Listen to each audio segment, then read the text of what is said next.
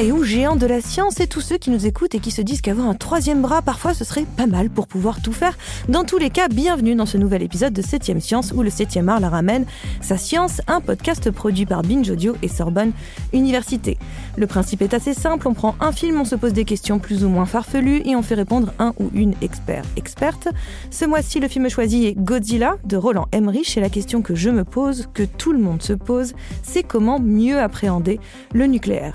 Pour cela, nous allons voir comment fonctionnent les radiations et leur impact, comment la panique et la méconnaissance engendrent des réactions catastrophiques et comment il est important que les citoyens, vous, nous, moi, doivent se réapproprier les outils pour être plus décisionnaires. Pour cela, nous avons à notre côté un expert, Christian Simon, chercheur et enseignant au master ingénierie pour le nucléaire à Sorbonne Université. Bonjour Christian. Bonjour. C'est pas croyable. Ce truc n'est qu'à 400 km de la côte est des États-Unis et personne ne sait ce que c'est. Un théropoda allosaurus. Quoi? C'est une espèce d'énorme reptile, mais depuis le Crétacé, on le croyait disparu. Où il a bien pu se cacher pendant 60 millions d'années. Et n'oubliez pas les traces de radiation. Ce n'est ni une erreur ni une anomalie, c'est l'explication. Cet animal est beaucoup trop grand pour n'être qu'un dinosaure ressuscité. Ce que ce n'est pas, je m'en cogne. Dites-moi plutôt ce que c'est que cette saleté. Bon, qu'est-ce que nous savons de lui? L'a d'abord observé dans le Pacifique, près de la Polynésie française, ok? Une région régulièrement exposée à des douzaines d'essais nucléaires depuis une bonne trentaine d'années. Ce qui explique les radiations. Non, plus que ça. Il est possible que ce soit une mutation aberrante.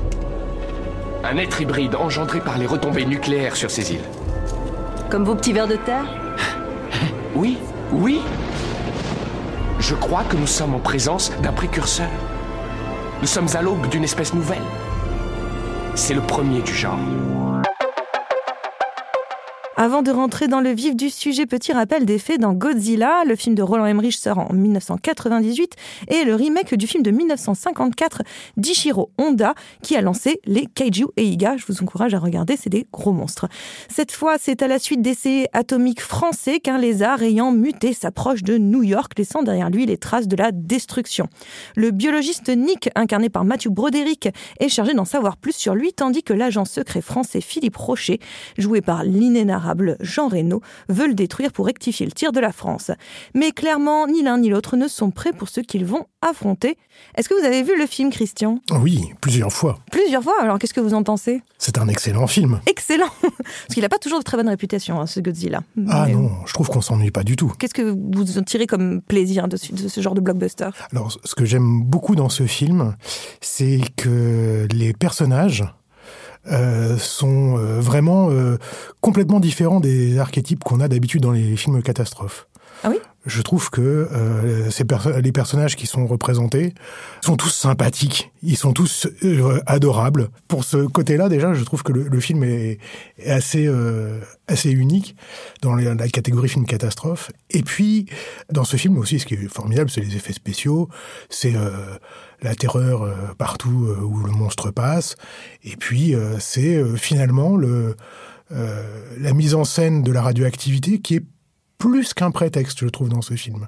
En- justement, on va en parler un petit peu de cette radioactivité. Comme je disais dans le résumé, c'est la faute d'essais nucléaires français.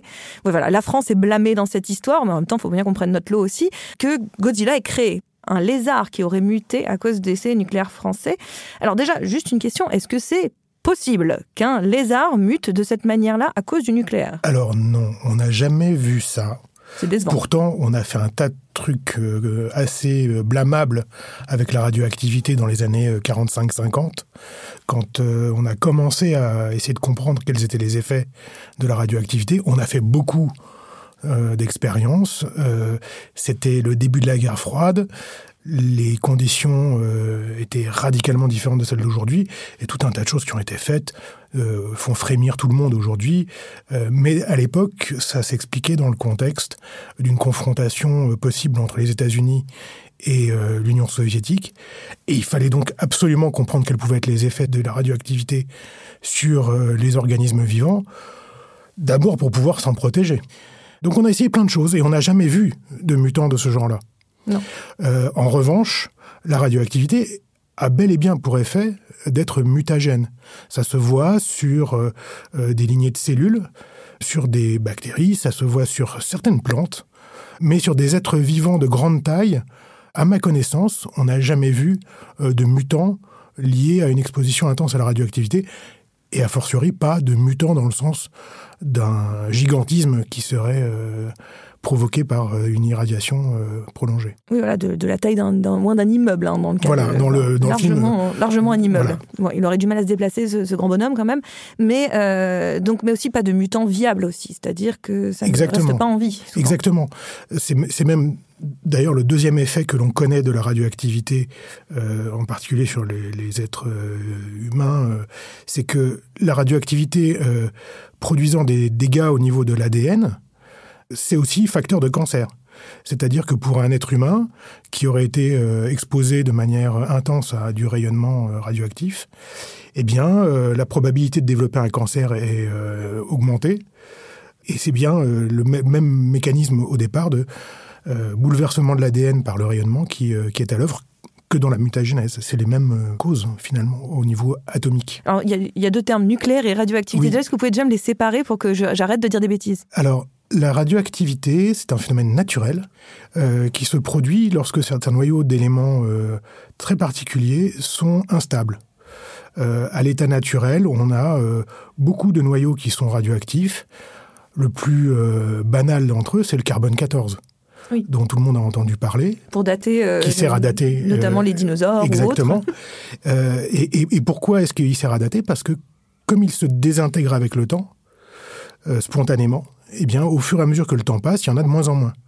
Donc, comme on peut l'identifier euh, Eh bien, ça sert de marqueur. Euh, le carbone 14 étant absorbé par les êtres vivants au moment de leur croissance, euh, on, capte le carbone 14 dans l'environnement, et puis alors, une fois que nous sommes morts, eh ben, le carbone 14 que nous avons dans le corps se désintègre et sa quantité diminue. Et donc, ça permet de dater le moment où vous êtes mort. D'accord. Et donc, ça, c'est la radioactivité. Ça, c'est la radioactivité, c'est le fait que des noyaux, euh, le carbone 14 ou d'autres, euh, euh, Sont instables. sont instables.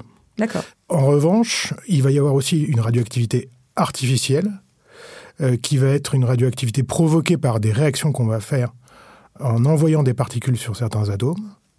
C'est par exemple ce qu'on fait pour produire de l'énergie nucléaire. On, on envoie un neutron, qui est une particule élémentaire, sur un noyau d'uranium 235.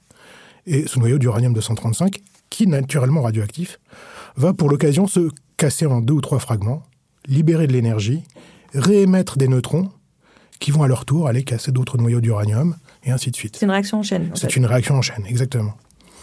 Et, Et donc, le nucléaire, c'est ça. et ce qu'on appelle l'énergie nucléaire, c'est la, la maîtrise et la mise en œuvre pour euh, des fins pacifiques euh, de cette réaction en chaîne qui permet de dégager énormément d'énergie par quantité de matière mise en jeu, bien plus que les énergies fossiles.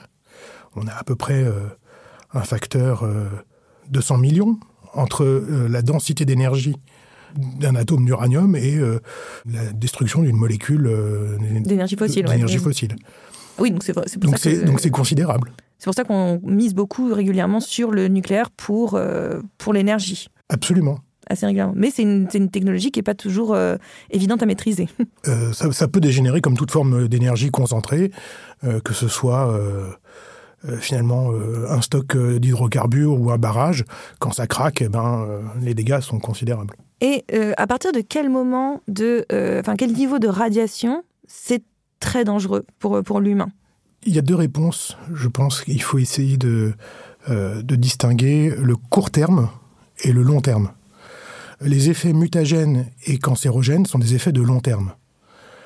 Euh, il y a des gens qui ont reçu des expositions très intenses, euh, qui ont eu des effets immédiats, euh, qui sont très désagréables, qui, dans certains cas, sont mortels.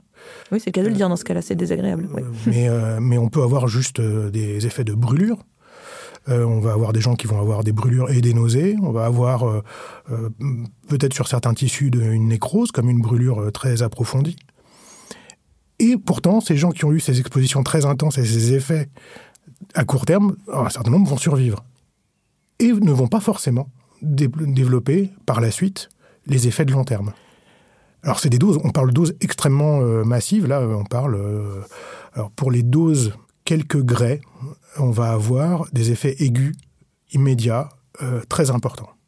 Et pratiquement, euh, au-delà de 6 à 8 grès, euh, pratiquement une personne sur deux en meurt. En revanche, pour des doses beaucoup plus faibles, on va avoir des apparitions d'effets de long terme qui vont passer complètement inaperçus puisqu'on n'a pas les effets aigus.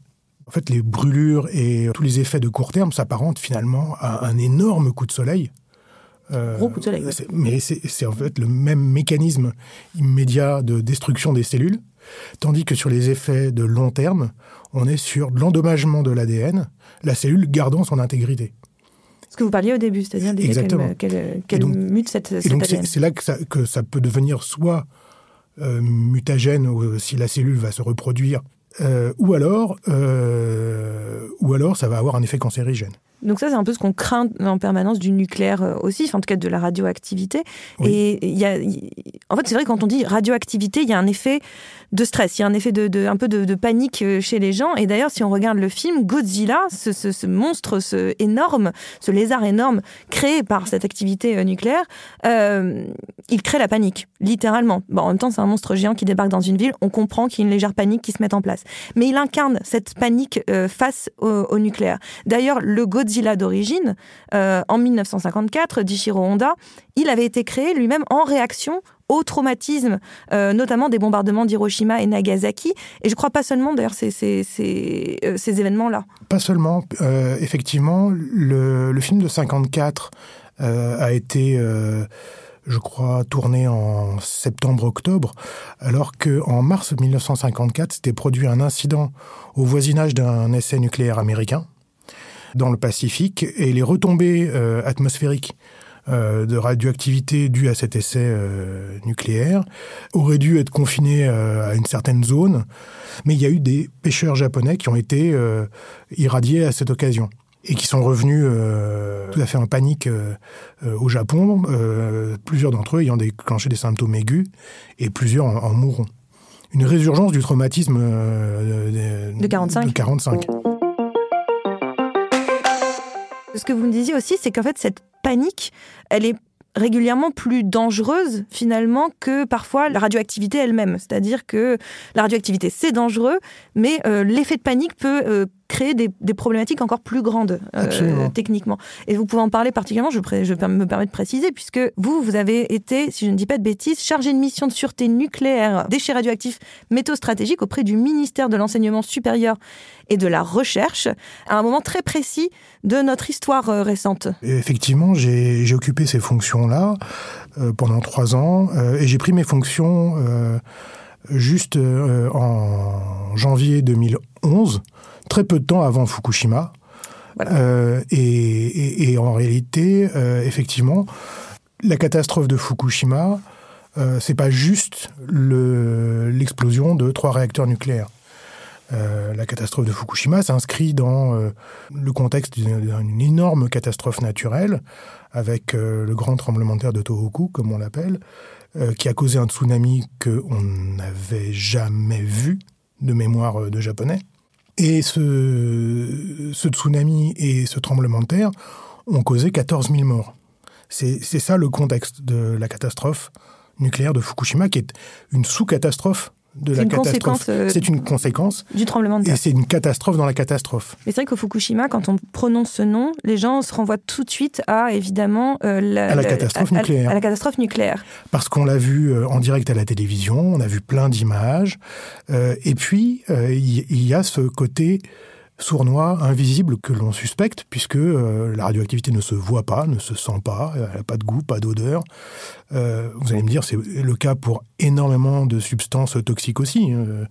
Euh, donc, de ce point de vue-là, la radioactivité n'a pas l'exclusive, mais la radioactivité est passée au, au second plan dans un premier temps parce que le gouvernement japonais avait à gérer des milliers d'incendies, euh, des villes entières qui avaient été rasées, euh, comme Sendai, euh, des centaines de milliers de personnes sans abri. et donc, la gestion de la catastrophe nucléaire, c'était, je ne vais pas dire que c'était un détail, mais en tout cas, c'est quelque chose qui a occupé beaucoup l'attention à l'étranger parce que c'était ce qu'on voyait le plus de loin, j'ai envie de dire. Mais le gouvernement japonais avait à faire face à énormément de défis en même temps. Que les, les décisions qui avaient été prises à l'époque, c'était assez, ra- assez radical. euh. Alors, il y a eu des décisions d'évacuation qui étaient tout à fait justifiées, j'allais dire, dans le, euh, Dans le contexte. dans le contexte de, de l'explosion du réacteur, c'est évident. Euh, on sait qu'il va y avoir des retombées radioactives. On ne sait pas encore forcément où, parce que euh, tant que les éléments radioactifs qui ont été euh, expulsés par le réacteur sont en suspension dans l'air, ils peuvent retomber peut-être dans l'océan, peut-être à terre, peut-être dans des zones habitées, peut-être dans des zones pas habitées. Donc on évacue largement, et c'est ça la, bonne solution. En revanche, une fois qu'il a plu et qu'on sait où les re- retombées se sont faites, les Japonais ont décidé, comme ils le font euh, à beaucoup d'occasions, d'être absolument impeccables, intraitables et de revenir à l'état antérieur du sol. Et donc, ils ont commencé à dépolluer le sol en profondeur, à vouloir décontaminer en profondeur. Et ça prend du temps. Et au lieu de euh, permettre une réintégration à moyen terme de la population, on a tout de suite eu euh, l'impression que les populations étaient parties et qu'elles étaient parties pour de bon. Ça, c'est la première chose qui probablement n'a pas été gérée tout à fait comme il fallait. Mais là aussi, c'est compliqué parce que le consensus scientifique international sur la gestion des accidents n'est pas si absolu que ça. Ça, c'est une première partie. Euh, Et, la deuxième partie, c'est des mesures qui ont été prises qui n'avaient pas forcément euh, de, justification scientifique, euh, comme par exemple la façon dont on a éliminé des biens agricoles qui avaient été contaminés ou très peu contaminés, mais pour lesquels finalement on aurait pu soit prendre le temps de réfléchir à ce qu'on en fait, est-ce qu'on les, est-ce qu'on dommage les, les, les- euh, par exemple les éleveurs. Il y a eu euh, des nombreux troupeaux euh, de vaches laitières qui ont été abattus. Euh, bon, euh, pourtant, euh, la contamination du lait était euh, extrêmement faible. Euh, la conséquence immédiate, ça a été que les éleveurs qui étaient euh, ainsi euh, stigmatisés par euh, la destruction de leur production, la destruction euh, de leurs troupeaux, et surtout laissés dans l'incertitude la plus totale sur leur avenir, eh bien, euh, on a eu une vague de suicides, avec euh, donc des victimes réelles de l'accident nucléaire, qui ne sont pas des victimes de la radioactivité. Et c'est là, je crois que euh, on, a aujourd'hui du, recul grâce à Fukushima. C'est que on a donc eu les 14 000 victimes de la catastrophe primaire. On a évacué les gens qui étaient dans le voisinage immédiat de la centrale, et donc parmi ces gens-là, puisqu'on les a évacués à temps, il y a effectivement zéro personne qui ont été contaminées, ou très peu, et les gens ont été suivis, et on sait très bien que il n'y a pas aujourd'hui de surcroît de cancer lié à, cela. Mais en revanche, parmi les gens évacués, on sait qu'il y a maintenant euh, 1500 décès prématurés, qui sont liés soit à euh, la destruction d'un patrimoine euh, pour euh, des gens qui se sont retrouvés ruinés, soit euh, des familles qui ont été disloquées par euh, l'évacuation, soit des gens qui ont, par exemple, des, personnes âgées pour lesquelles il y a eu une rupture de la chaîne de soins. Donc pour toutes ces raisons-là, il y a des victimes réelles de l'évacuation. Et donc à partir du moment où il y a plus de victimes de l'évacuation que de la radioactivité, c'est probablement qu'on évacue un peu trop. Peut-être qu'on devrait envisager de réintégrer plus vite les gens, ou peut-être euh, de moins évacuer sur le coup, ou peut-être de permettre aux gens, en tout cas, d'avoir une meilleure connaissance de la radioactivité, peut-être de mieux participer aux prises de décision, et peut-être euh, d'avoir le droit eux-mêmes de choisir s'ils veulent rester ou pas, en fonction, par exemple, en fonction de leur âge. Vous avez réussi à faire rentrer tout ça dans le pays Eh, c'est l'Amérique, le pays où tout s'achète. Et pourquoi c'est tellement secret? Pourquoi est-ce que vous ne bossez pas avec l'armée américaine? Je n'ai pas la permission d'aborder ce genre de sujet. Eh, eh, vous avez dit que vous vouliez ma confiance. Moi, j'ai besoin de la vôtre. Je suis un patriote. J'aime mon pays. Est-ce que vous comprenez ça? Bien sûr. Et moi, mon boulot, c'est de protéger mon pays. Il m'arrive parfois de devoir le protéger de lui-même. Des erreurs qu'il a pu commettre. Erreurs qu'on préférerait que le monde n'apprenne pas. Vous voulez parler des essais nucléaires du Pacifique? Oui. Les essais nucléaires de mon pays ont fait des dégâts effroyables. Et on est là pour faire le ménage. Là, on voit aussi dans le film le, le personnage justement de Philippe Rocher qui est là, euh, qui incarne c'est un agent des services secrets, il incarne quelque chose du, gouvernement français, en tout cas d'une certaine autorité, et il est là pour venir couvrir un petit peu bah, le- les dégâts, quoi, euh, essayer de, corriger encore le tir, comme je l'ai dit. Euh, mais la, la, réalité, c'est que c'est souvent ça. Toutes les décisions prises vis-à-vis du nucléaire sont prises que unilatéralement par le gouvernement. Finalement, le grand public, il n'est pas très pas très consulté sur ce sujet-là. Et je crois que, notamment, vous avez créé euh, euh, Open Radiation, en tout cas, vous avez contribué à Open Radiation, euh, qui permet que le grand public, justement, puisse s'intéresser à ces radiations et les- observer eux-mêmes et discuter entre eux. Oui, absolument. Open Radiation, c'est un projet que nous avons lancé avec plusieurs euh, autres organisations. Il y a donc euh, Sorbonne Université, mais il y a aussi euh, l'Institut de radioprotection et de sûreté nucléaire. Il y a une association d'éducation populaire qui s'appelle Planète Science. Il y a l'Institut français de formation au risque majeur. Et puis, euh, nous avons été rejoints récemment par euh, l'Association nationale des commissions locales d'information, qui est un, un dispositif dont éventuellement on reparlera après, qui est prévu par la loi, justement pour informer les citoyens sur euh, les installations nucléaires. Et donc toutes ces organisations-là, ensemble, on a monté euh, un consortium dont l'objet est de euh, mettre à disposition des citoyens des moyens de mesure de la radioactivité dans l'environnement pour faire de la vulgarisation, pour faire donc de l'éducation, de la, j'allais dire de la préparation euh, éventuellement à la crise, euh, parce que prendre conscience des ordres de grandeur, euh, euh, savoir faire une mesure correcte et pas juste mesurer un nombre aléatoire, euh, ça s'apprend, euh, ça demande un petit peu de, de répétition, euh, et puis euh, les instruments euh, ne sont pas... euh, euh, enfin, il faut les préparer, il faut les construire à l'avance, on ne peut pas juste euh, les faire euh, en panique euh, au moment où la catastrophe survient, donc il faut les déployer avant. Donc tout ça se fait euh, longtemps à l'avance, et, donc l'idée c'est que euh, aujourd'hui, de toute façon, on ne peut plus dissimuler quoi que ce soit. Tchernobyl, c'est quand même avant Internet. Euh, 86, Enfin, avant Internet. Internet existait déjà comme réseau de communication, mais ça n'existait pas. Enfin, le web n'existait pas. Euh, les réseaux sociaux n'existaient pas. Aujourd'hui, les, les informations circulent très vite, et le mouvement qui avait commencé euh, dans les années 90 euh, euh, de logiciels libres, d'open source, est passé du logiciel au matériel. Et aujourd'hui, on a les moyens de faire des instruments scientifiques open source, open hardware, on dit parfois. Ça, c'est tout un langage que je ne maîtrise pas. Donc c'est pour, dire que les schémas sont publiés sur Internet, euh, que tout le monde peut recopier euh, ces schémas, qu'ils sont libres de droit.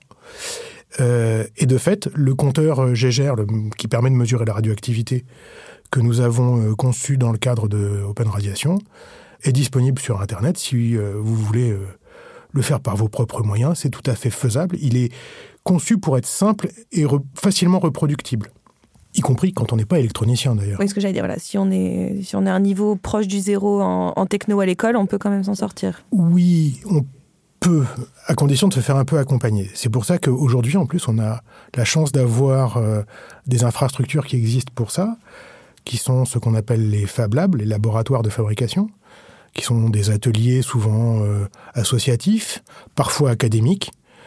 Euh, Et ça, les Fab Labs, là, vous, en- vous êtes le directeur notamment du Fab Lab euh, qui est à Jussieu, Sorbonne Université. Oui. Euh, ce Fab Lab, il est, il est réservé aux personnes qui sont à l'université ou n'importe qui Moi, je pourrais y aller, par exemple. Alors, aujourd'hui, nous avons essentiellement des étudiants, des chercheurs et des personnels de l'université, quelques entreprises avec lesquelles nous avons des conventions, et puis on est en train tout doucement de s'ouvrir euh, à l'extérieur.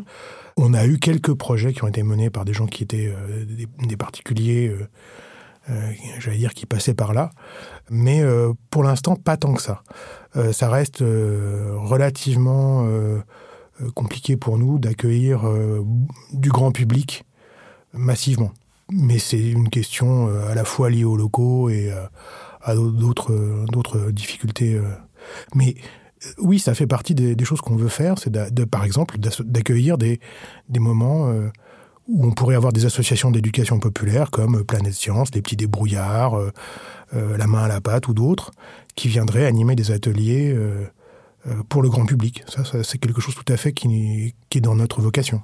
Donc en fait, c'est une démarche aussi citoyenne. C'est l'idée que les citoyens puissent euh, s'approprier les outils, s'approprier la connaissance et euh, pouvoir euh, finalement, encore une fois, je parlais d'avis éclairé depuis le début, mais c'est l'idée de se faire un avis éclairé et renseigné autour de, en tout cas, de la radioactivité. Oui.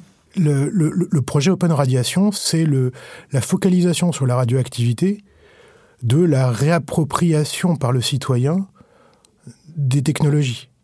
Aujourd'hui, on est entouré euh, de smartphones, euh, euh, d'oreillettes Bluetooth, de tout un tas d'autres objets dont finalement les gens ne comprennent pas bien le fonctionnement.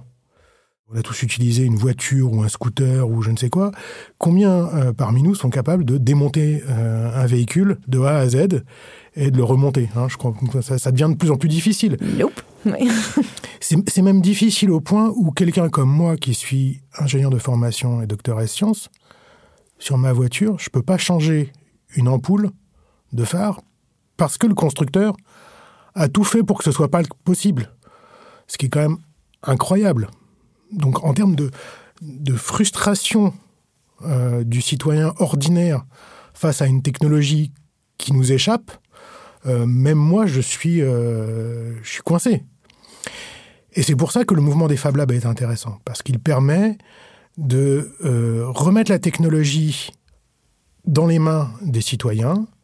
Ça permet de se la réapproprier, peut-être de la détourner, peut-être de faire du hacking, c'est-à-dire euh, euh, de tordre la technologie qui, qui était prévue pour un certain usage pour en faire autre chose. Et c'est applicable aussi bien, effectivement, à la mesure de la radioactivité que à tout un tas d'autres domaines. Et j'aurais une petite question, euh, parce que vous avez parlé du, compteur Gégère, évidemment. C'est aussi la star de, de, Godzilla. Hein. Ils sont tous là avec leur compteur Gégère pour essayer de repérer euh, par où est passé ou où est euh, Godzilla. Pourquoi ça s'appelle Gégère? Alors c'est parce que c'est un instrument qui a été inventé par deux physiciens. Il y avait M. Gégère et M. Müller. Pourquoi on a pris compteur Gégère et pas Müller Parce que quand on fait des abréviations en général, on, oublie le deuxième. Alors les, les, les vrais radioprotectionnistes disent GM. Exactement. Bah comme ça, on pourra faire notre malin avec notre compteur GGR euh, fabriqué personnellement. On dira que c'est un compteur GM. Et comme ça, on aura l'air d'expert. Exactement. C'est un petit peu l'idée. Mais avant de, de, de, de, vous laisser, euh, Christian, d'ailleurs, merci beaucoup déjà. Euh, mais moi, je vous ai imposé Godzilla. Enfin, imposé. Visiblement, c'était pas, c'était pas, c'était pas une douleur. Euh, mais je vous demande à vous de me recommander un film de, de votre choix. Vous, Christian, le cinéphile. Alors, le choix est difficile. Il y a beaucoup de films. Il y a énormément de films. Euh, euh, j'aurais bien choisi un autre film sur la radioactivité, euh, il y en a beaucoup, ou un autre film de monstres, que j'aime beaucoup, les films fantastiques. j'aime bien, j'aime bien me faire peur aussi, comme tout le monde. Comme tout le monde. Mais le chimiste en moi, quand même, a une Madeleine de Proust, si j'ose dire, un film que j'ai vu quand j'étais, je crois, même pas adolescent, qui s'intitule L'homme au complet blanc. Alexander McKendrick. Oui, avec euh, Alec Guinness. Ah bah oui, bah, donc avec Obi-Wan Kenobi. Dans le rôle d'un chimiste euh, qui euh, invente une fibre textile inusable, intachable, bref, qui a toutes les qualités et qui pense pouvoir faire fortune en faisant un tissu Parfait. Parfait. Alors je spoil pas la fin, évidemment, mais euh, comme film de science-fiction, d'anticipation, euh, je ne sais pas dans quelle catégorie le, classer.